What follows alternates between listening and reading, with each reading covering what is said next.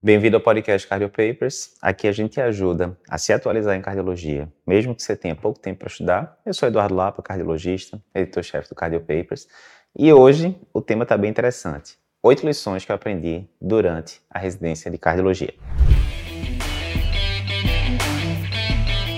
Antes da gente ir aqui para o conteúdo do episódio de hoje, que está top, só um aviso, não sei se você sabe, mas dia 13 e dia 14 de outubro, lá em São Paulo, vai rolar o Cardio Papers Experience, nosso mega evento ali, mais de mil pessoas, onde a gente vai estar tá discutindo as principais atualizações de cardiologia, mas não só falando de cardiologia, a gente vai dizer, lógico, todos os artigos mais importantes saíram na cardiologia em 2023, a gente vai discutir é, exercício e cardiologia, o que é que eu tenho que saber para poder liberar com tranquilidade, seguindo as diretrizes, um paciente para fazer atividade física, insuficiência cardíaca, arritmias, métodos de imagem, tudo isso a gente vai estar discutindo lá, mas a gente vai discutir também temas além né, do, da, da prática médica, inteligência artificial e cardiologia, como é que a inteligência artificial vai mudar o campo da gente, produtividade e medicina, como é que eu posso fazer para ser um médico mais produtivo, como aumentar o faturamento do seu consultório particular. Então é um evento máximo onde a gente discute tanto a parte técnica de artigos, diretrizes, etc., quanto outros assuntos. E aí lembrando, esse episódio aqui deve estar saindo aqui no comecinho de junho, que é quando começam as inscrições para o Cardio Papers Experience, lembrando que as vagas são limitadas porque né, é um evento presencial, então a gente tem a capacidade máxima lá a ser atendida. Então, não perde. No começo da inscrição, inclusive, vai estar rolando desconto. Então, você clicando aqui no link que aparece na sua tela, ou no link da descrição do YouTube, do podcast, o que seja, você consegue acessar e ver a programação completa e garantir a sua vaga. Mas vamos lá. Conteúdo hoje, então, são oito lições que eu aprendi na residência de cardiologia. E vamos direto ao ponto, sem maiores enrolações aqui. Lição número um: o básico funciona. Essa é uma das regras clássicas que a gente usa aqui para tudo no Cardio Papers. O feijão com arroz bem feito resolve 80, 90% das coisas. Vamos lá. Quando a gente está na faculdade de medicina, eu pelo menos tinha isso, né? Quando estava ali na quarto, quinto, né, ano para o final do curso, o pessoal que mais me admirava era aquela, a, aqueles preceptores que faziam aqueles diagnósticos diferenciais, né? Dificílimos, aquelas doenças que ninguém estava conseguindo destravar ali o diagnóstico. Chegava alguém com algum insight, opa, isso aqui pode ser uma doença mista de tecido conjuntivo, pede tal exames e tal, e chegava no diagnóstico. Essa é muito uma visão de hospital terciário, né? Bem enviesada ali quando você está na faculdade de medicina. Quando você vai para o mundo real e a residência tende a refletir, né, muitas vezes no mundo real, você vê que a maioria das coisas que você vai ver no dia a dia são feijão com arroz, né? Exemplo, você está na cardiologia. Qual é o feijão com arroz da cardiologia? Hipertensão, lípides, pré-operatório, uma coronariopatia, né? Geralmente não tão complicado, insuficiência cardíaca também não tão complicada, sem diagnósticos miraculosos, né? Ah, pode ser uma doença de depósito? Pode, mas a maioria vai ser insuficiência cardíaca por álcool, coronariopatia, hipertensão maltratada e coisas do tipo. E isso serve para todas as, é, as especialidades. O que importa é o feijão com arroz bem feito. Isso ficou muito claro para mim na residência de cardiologia. Por quê? Na residência de cardio, você chega lá e você começa a se deparar com o pessoal que escreve as diretrizes, aquela coisa toda. Eu fiz lá no INCOR, né, na USP. E aí você chega, nossa, né, o pessoal que escreve as diretrizes, né, deve ser... Eles devem pensar coisas que ninguém pensaria. E apesar deles conseguirem né, pensar em diagnósticos que você normalmente não pensaria, né, como residente, mas a grande diferença é aquela pessoa que você admira, ela geralmente ela vai fazer o feijão com arroz muito bem feito. Você está lá rodando na, na, enfermaria. Aí vem um caso de endocardite. Né? Ó, chegamos aqui recebendo esse paciente com endocardite, ele chegou ali na, na, no pronto-socorro com febre, tinha sopro, etc, etc. Está aqui o eco com vegetação tal. Ok que, é que a gente vai fazer com esse paciente? Caso do dia a dia, né? Pronto-socorro. O que, é que a gente vai fazer com esse paciente aqui? Né? E aí, o cara que é experiente, ele vai fazer o feijão com arroz muito bem feito. Ó, oh, pessoal, a gente tem que triar aqui. Será que esse paciente já embolizou para algum canto? Vamos fazer aqui uma imagem de tórax, vamos fazer uma imagem de abdômen. Como é que tá? As hemoculturas foram colhidas de forma correta? Já pediram transofágico para esse paciente, para a gente avaliar melhor aqui? Tem indicação de cirurgia? Não tem? infectologista já está junto, cirurgião cardíaco já está junto, né? Aí vem uma série de rotinas, já fez fundo de olho para ver se tem manchas de ro, já pediu sumário de urina para ver se tem glomerulonefrite, pediu complemento, etc, né? E isso na primeira visão do residente, né? Eu me lembro muito bem, eu chegava assim, rapaz, a galera tá, tá sabendo o protocolo todo, né? Eu ia esquecer de pedir tal exame, tal exame, não ia lembrar de pedir para ver a arcada dentária do paciente, exame do, do odontologista, para ver se tem algum abscesso que pode estar tá servindo ali como bacteremia, aquela coisa toda. E tudo aquilo parece ser complexo para você assimilar. Mas quando você vai ver, aí depois você vê 5 casos de endocardite, 10, 20, 30, 40, você vê que o quê? Aquilo ali é a rotina. É o feijão com arroz bem feito. Qual o feijão bem feito? O feijão com arroz bem feito da endocardite, né? Ah, como é que eu dou o diagnóstico? Scores de Duke, é, critérios de Duke, quais são os exames que eu tenho que pedir, quando é que eu vou iniciar antibiótico empírico e que antibiótico eu vou começar, quando é que eu vou indicar é, cirurgia, quando é que eu vou indicar tratamento conservador. Isso é o feijão com arroz da endocardite, né?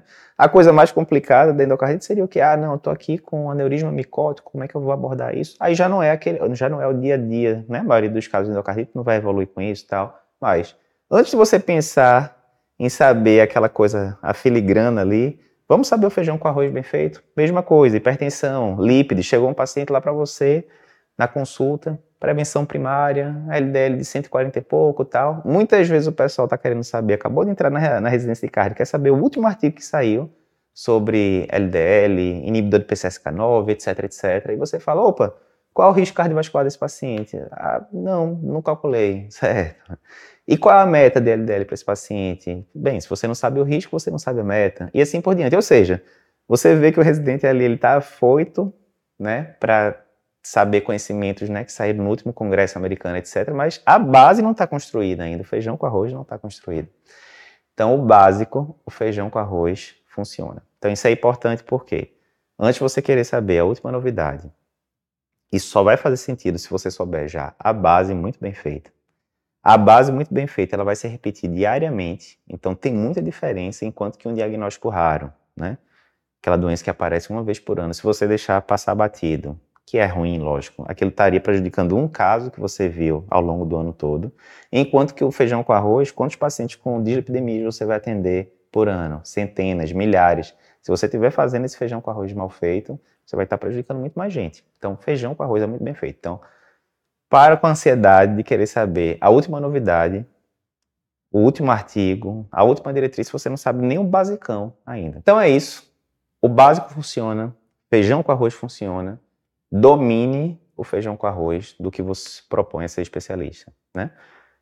É cardiologista, sabe feijão com arroz da hipertensão, feijão com arroz da coronariopatia crônica, da coronariopatia aguda, dislipidemias, enfim, todos os principais temas. Na hora que você dominou feijão com arroz, ali, você tá, não, estou sabendo a rotina de tudo, o basicão que não pode ser esquecido de jeito nenhum. Agora sim chegou a hora de você ir um passo adiante e aprendendo, né? Os casos mais difíceis tal, que isso aí você vai aprender na prática. Segunda lição que aprendi na residência, tanto quantidade quanto qualidade importam e muito. Pessoal, sempre fica aquela dúvida, né? Ah, o que é que importa mais para aprender na prática tal coisa? Não, é você vê muito daquilo, certo? Vamos ver. O que é que é melhor? Você atender mil infartos com supra ao longo da, de alguns anos, mas num local que não tem estrutura alguma, né, que você também não está tendo nenhuma orientação e você está terminando tratando ali de uma forma longe, longe do ideal, ou você vê 100 casos, 200 casos, muito menos do que no primeiro cenário, mas você está num local que tem a estrutura toda, tem alguém né, na sua fase de formação lhe orientando, ó, a dose da, do trombolítico está errado, ou a dose da aspirina está errada, você esqueceu de prescrever tal coisa tal. Então, só quantidade não resolve. Do outro lado, ah, vou estar no lugar que eu vou ver aqui um caso sendo tratado com tudo perfeito, mas eu estou vendo dois casos só na minha formação inteira. Bem, por melhor que seja a qualidade, a falta de quantidade aí vai influenciar. Você não vai ter tanta segurança, por exemplo, de manejar aquele caso, infarto com supra, por exemplo, se você viu dois só ao longo da sua formação. Então, em residência, tanto quantidade quanto qualidade importam isso para a vida como um todo. Tem aquela velha analogia que o pessoal fala: se quantidade só resolvesse, um motorista de táxi de Uber iria pilotar muito melhor do que um cara de Fórmula 1. Porque um, um cara de táxi de Uber, muitas vezes ele vai estar tá dirigindo o quê? 10, 12 horas por dia. Enquanto que o cara da Fórmula 1, não sei como é que é a rotina, certamente não deve ser isso tudo. E não é, óbvio que não é. Por quê? Porque a pessoa está fazendo ali uma quantidade muito grande, mas com atividades mais banais, etc. Então, você tanto tem que ter uma quantidade de casos grande, ser exposto a quantidade de casos grande, mas a qualidade da discussão tal é importante, porque senão você vai seguir no piloto automático, você vai ficar tratando o paciente, né, como, não se, é como se não fosse um especialista. Então, quantidade importa, qualidade importa, isso é importante na hora que você vai decidir, por exemplo, ah, vou para um serviço A ou para um serviço B. Se informa direitinho como é que é a qualidade lá, qual é a quantidade de pacientes que você vai ver. Ah, tem um serviço ali que a parte ambulatorial é grande, mas a parte de emergência é, já é mais fraca. Tem outro que a parte de emergência é gigante, mas a parte de ambulatório. Então, tentar não pegar extremos, né? E ficar ali no, no lugar que vale dar uma abordagem mais ampla da, daquela especialidade que você quer se aprofundar. Terceira lição: quem faz a residência é o residente. Se a gente voltar no, no ponto anterior, né? Ah, vai, é, vai influenciar muito, tanto quantidade quanto qualidade, aquela coisa toda. E aí você pode dizer, pô, Eduardo, mas vê, é possível a pessoa fazer formação num local que carece tanto de quantidade quanto de qualidade e sair bem formado, né? Eu conheço ali fulano que fez ali, né, no hospital mais singelo, não tinha um volume tão grande, o pessoal também não, não chegava muito junto ali da preceptoria e tal. E aí, tem como ficar bem formado? Certamente tem. Cansei de ver exemplos como esse, porque quem faz a residência é o residente. Então, muitas vezes você está no local top, com toda a estrutura, mas o residente, apesar de ter passado ali numa, numa prova difícil para ser aprovado, etc., na hora que ele chega na residência, ele não dá o gás. Simplesmente ele quer fazer ali o basicão, não está interessado de aprender tantas coisas, acha que vai aprender só escutando, sem estudar, etc. E no final da, da residência, a pessoa está com a formação bem mais ou menos. Do outro lado, eu já vi isso reiteradamente, a pessoa está ali num serviço mais simples, que não tem tanto aparato técnico, que muitas vezes os preceptores também são heterogêneos, tem uma pessoa mais empolgada, outro nem tanto tal, mas o cara está com sangue nos olhos ali, correndo atrás. Todo caso ele vai puxando, né? Então, ah, tô com um caso aqui de insuficiência cardíaca descompensada, né? Internou, tá ali na enfermaria, não tá com droga vasativa, tá ajustando ali vasodilatador, diurético, o caso do dia a dia, o caso mais do dia a dia possível. Mas tudo que envolve aquele caso, a pessoa está indo atrás. Ah, tem aqui um eletro com bloqueio de ramo esquerda, etc, etc. Ele puxa ali o preceptor e fala, não, ó, quais são os critérios aqui de bloqueio de ramo? Eu, eu fazia muito isso na época da residência. Eu, galego, figuinho, o pessoal, o pessoal reclamava, larga o preceptor, rapaz. Não, vamos perguntar aqui, quais são os critérios de bloqueio de ramo esquerdo? Aqui na presença de bloqueio de ramo esquerdo, como é que eu sei se tem sobrecarga, se não tem, etc, etc. Aí você pega outro preceptor que é bom, né? É cardiografista, é bom da parte de imagem e tal. Você fala, opa, ó, peguei aqui as imagens do eco desse paciente, me mostra aqui direitinho, tá dizendo aqui que tem alteração segmentar, eu não consigo ver ainda direito, tô no primeiro ano da residência. Me explica direitinho como é que eu sei que janela é essa? Como é que eu sei aqui se a válvula mitral tá espessada, se não tá? Começa a extrair, começa a extrair. Paciente vai para CAT, aí digamos que era uma, é, uma IC de origem isquêmica, CAT multiarterial tal. Pega outro preceptor que é hemodinamicista ou que desenrola bem CAT, ó, me ensina aí direitinho a sequência para ver CAT, como é que eu sei que isso aqui é uma cranial direita, como é que isso aqui, eu sei que isso aqui é uma caudal esquerda, quanto de volume de contraste a gente tem que injetar mais ou menos aí para fazer um exame como esse, se fosse um juntomo seria quanto, se o paciente tiver disfunção renal, enfim, um caso simples do dia a dia, um IC descompensado isquêmica, que é uma coisa que você vai ver em todo o hospital cardiológico diariamente, termina lhe dando uma infinidade ali de conhecimentos, mesmo você estando num hospital mais simples, num serviço mais simples, com volume não tão grande e tal. Então, essa lição é crucial. Quem faz a residência a residente. Isso é muito importante porque quando a gente vai muitas vezes para o mundo prático, aí alguém fala, ah, fulano fez formação em tal lugar, ciclano em tal lugar. Isso quer dizer que a pessoa que fez na instituição mais tradicional, mais renomada é melhor? Definitivamente não. Isso não é uma coisa sine qua non. Mas, dado importante, se você pega uma pessoa que é muito interessada, que vai dar o gás, que sangue nos olhos tal, o potencial dessa pessoa tende a ser melhor aproveitado, lógico, se ela está na instituição, né, que tem muita gente interessada, que tem muito recurso físico, né? Então, isso sim, o local onde você faz sua formação, ele pode limitar um pouco o tanto que você consegue crescer, porque quanto mais gente interessada você tiver ao seu redor, quanto mais recurso físico, maior a chance de você conseguir aprender é, na prática. Quarta lição, essa é importante. Mais do que você focar só em como é a instituição ali que você pode estar considerando fazer residência, etc., se preocupe muito em saber como é que costuma ser a turma de residentes nesse local. Explicando melhor. Muitas vezes não tem muita dúvida. Você pergunta assim: ah, tal serviço tem tantos leitos de enfermaria, tem tantos, tantas máquinas de cateterismo, tantas salas de cirurgia, né? Esses são dados muito objetivos e que quanto maiores esses números, a tendência é que o serviço realmente seja mais bem estruturado, né? Não tem muita, muito mistério. Você sabe que o serviço X tem uma emergência gigante, tem várias vagas de enfermaria, tem pessoas renomadas lá dentro, show. Coisas bem objetivas, né? E que colaboram para dizer que aquele serviço é um serviço de qualidade. Massa. Mas você tem que lembrar o seguinte: dentro de uma residência, a maior parte do tempo você vai estar acompanhado de outros residentes. Você não vai estar acompanhado do preceptor XYZ. Você não vai estar vendo exames complementares toda hora, nada disso. Você vai estar ao lado dos seus pares, os outros residentes, discutindo casos ali na vida real. Né? Então, durante a residência, sei lá, você está na enfermaria X, enfermaria de coronariopatia. Você vai chegar lá de 7, 7 e pouca da manhã, vai ficar vendo o caso, discutindo com outros residentes, sei lá, vou chutar aqui, até 10 e meia da manhã e depois vai passar uma visita ali de 10 e meia, 11 e meia, meio-dia com o preceptor. Ou seja, você ficou a manhã inteira ao lado de outros residentes e você ficou ali uma hora, uma hora e pouco com, com o preceptor. Isso é importante por quê? Porque o meio influencia muito como você vai evoluir. Se você está cercado de outros residentes bons, empolgados, que estão ali estimulando. Não, pô, vocês viram que saiu uma diretriz ali nova tal. Agora que a gente já sabe feijão com arroz, bem feito, vamos ler a diretriz, vamos discutir junto. Eu vi que saiu um podcast no Cardio Papers discutindo a diretriz, vamos, vamos escutar hoje, a gente escuta amanhã tal. Então, o meio vai levando para cima, né? Enquanto que se você está no lugar, né? Aí tá lá, a maioria dos residentes só faz reclamar, a maioria quer, só quer fazer o, o, basicão e sair fora. Então, qualquer serviço que tem extra termina caindo ali para os outros e fica todo mundo se esquivando, né? É a cultura do local. Em empreendedorismo a gente fala muito. Como é que é a cultura da empresa? A cultura da empresa é como é que a gente faz as coisas aqui, né? Como é que funciona as coisas aqui dentro? E a cultura do local influencia muito, né? Se você está no local que todo mundo é proativo, é empolgado, quer estudar, quer crescer, quer aprender, a cultura do local é essa. Se você está em outro lugar que o pessoal só quer saber de, ah, vamos fazer aqui o basicão e vamos sair para ganhar dinheiro fora, ninguém estuda nada aqui do que está saindo, ninguém fica puxando muito preceptor, ninguém quer discutir muito caso, quer fazer só o basicão do basicão do basicão e ir embora. A cultura do local é essa.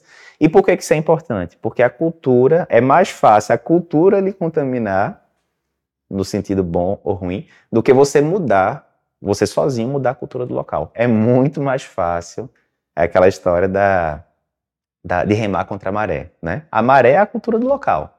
Você sozinho é muito difícil. Uma pessoa só, o único residente, mudar a cultura do local todo é quase impossível.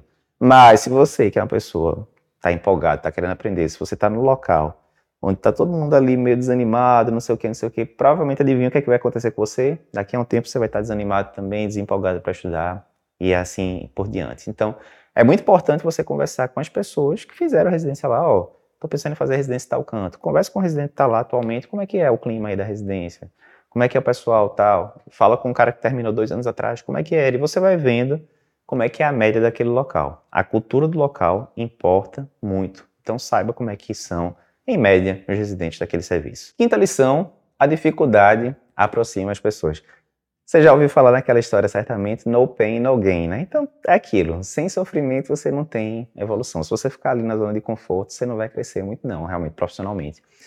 O lado bom é que na hora que você está ali, num ambiente que tem uma cultura boa, que está todo mundo ali no mesmo bar querendo fazer né, o melhor pelo paciente, aprender o máximo possível, até aquele momento de dificuldade que você está dando muito plantão tal, isso termina ali aproximando dos outros residentes. Vou dar um exemplo.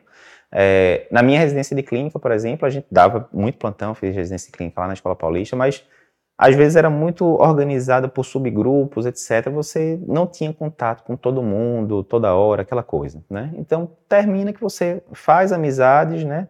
Mas não, na minha, no meu caso não foi, essas amizades não foram tão fortes. Na residência de cardio, a gente dava 50 plantões no, no R1, 90 plantões no R2.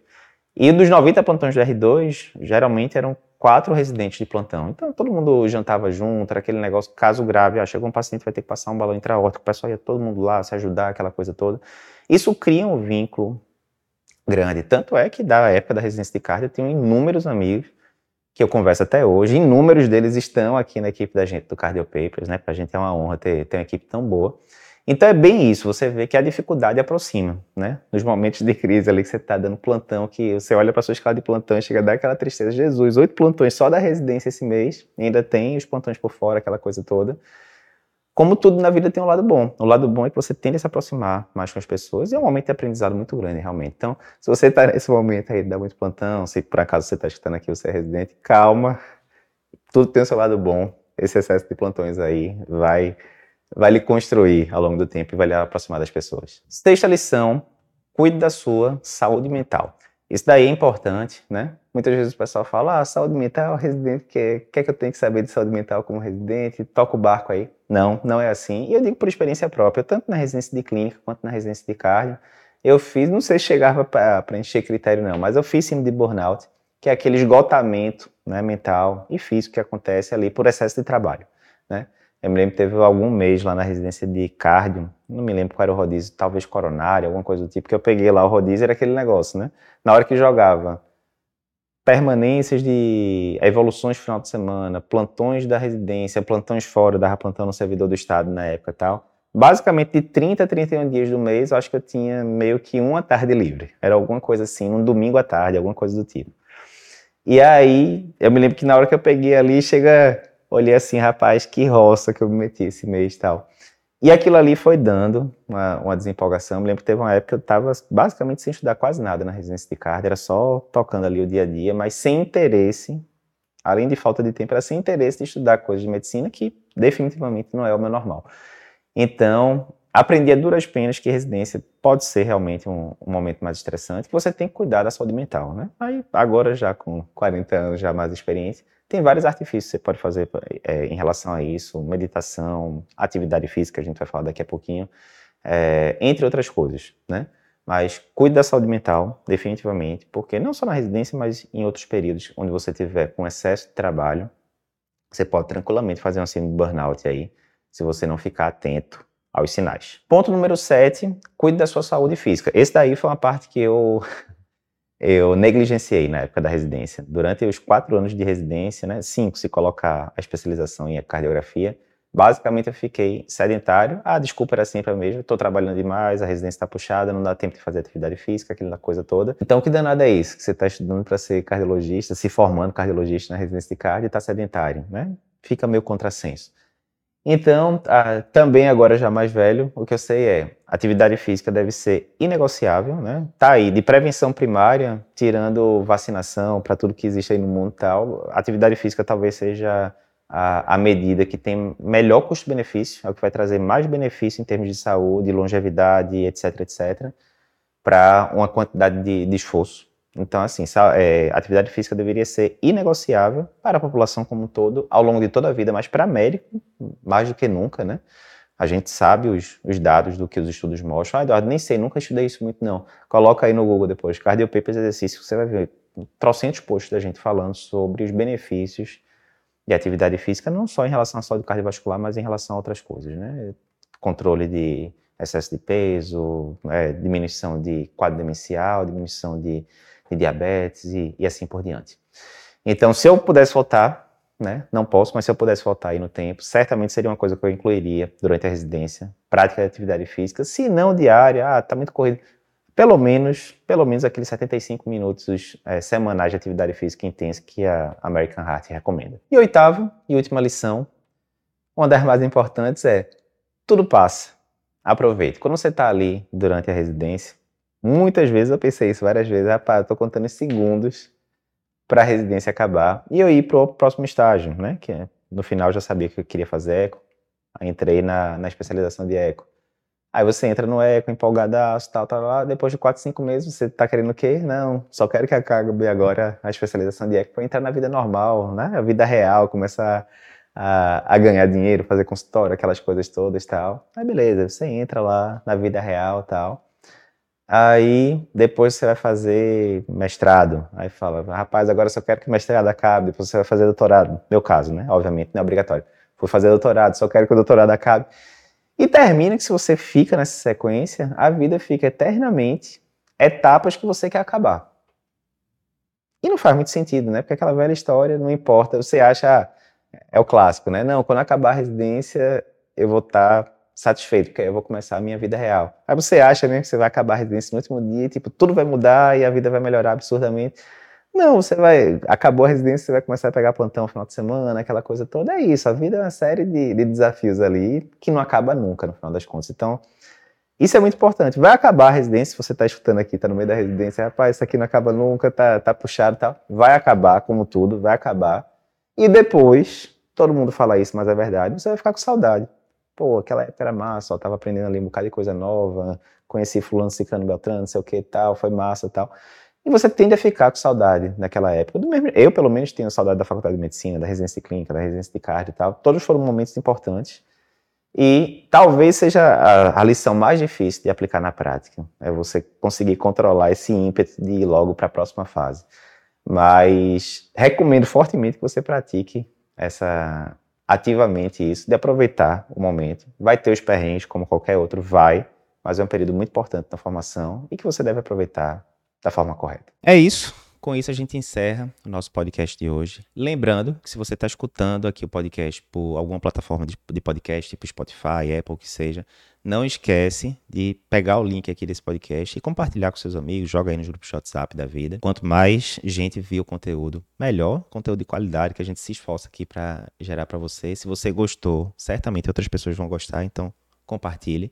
Se você está vendo né, o videocast pelo YouTube, não esquece de se inscrever no canal da gente. Todo dia tem vídeo novo aqui no nosso canal do YouTube. São centenas e centenas de vídeos com essa qualidade que você está acostumado já. Então não vai perder as atualizações. E aviso importante, não sei se você está sabendo, mas nós do Cardio Papers agora a gente tem a nossa comunidade né, exclusiva do Cardio Papers, cujo nome é Comunidade Cardio Papers. Ela é 100% gratuita, destinada para médicos e o que é que você vai encontrar lá? Se você entrar na comunidade Cardio Papers, vai ter quatro pontos importantes. Primeiro, você lá pode tirar suas dúvidas com a nossa equipe de tutores. Você pegou um eletro no consultório que ficou em dúvida, está com algum caso clínico de coronariopatia, de ciência cardíaca, de hipertensão resistente, que está tendo dificuldade no dia a dia, não tem com quem discutir, coloca lá seu caso, a plataforma é parecido com o Facebook da vida, você coloca lá a sua dúvida e algum dos nossos tutores vai te responder, tutor específico ali, especialista naquele assunto. Então, você pode tirar suas dúvidas, primeira coisa. Segunda coisa, você pode acompanhar os casos clínicos que a gente coloca lá diariamente, segunda a sexta,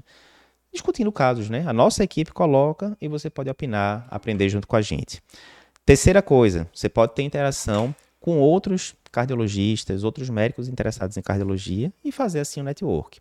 Quarta coisa, você vai ter acesso às principais atualizações do Cardio Papers. No Cardio Papers a gente tem post no site, a gente tem post no Instagram, podcast, vídeo no YouTube. Então lá a gente seleciona o principal conteúdo que saiu do Cardio Papers no dia e a gente coloca lá para você, para você ter meio que um repositório de conteúdos top do Cardio Papers lá. Tudo isso de graça. Pô, Eduardo, como é que eu faço para acessar? Simples. É só você clicar no link que está aqui na descrição, ou do vídeo do YouTube, ou do podcast que você está escutando. Você clica na descrição, aquele textozinho que tem né, embaixo da, do conteúdo, e clica no link aí que aparece. Você preenche o formulário rapidinho, menos de um minuto, e você já está dentro lá da comunidade. É isso. Até o próximo podcast.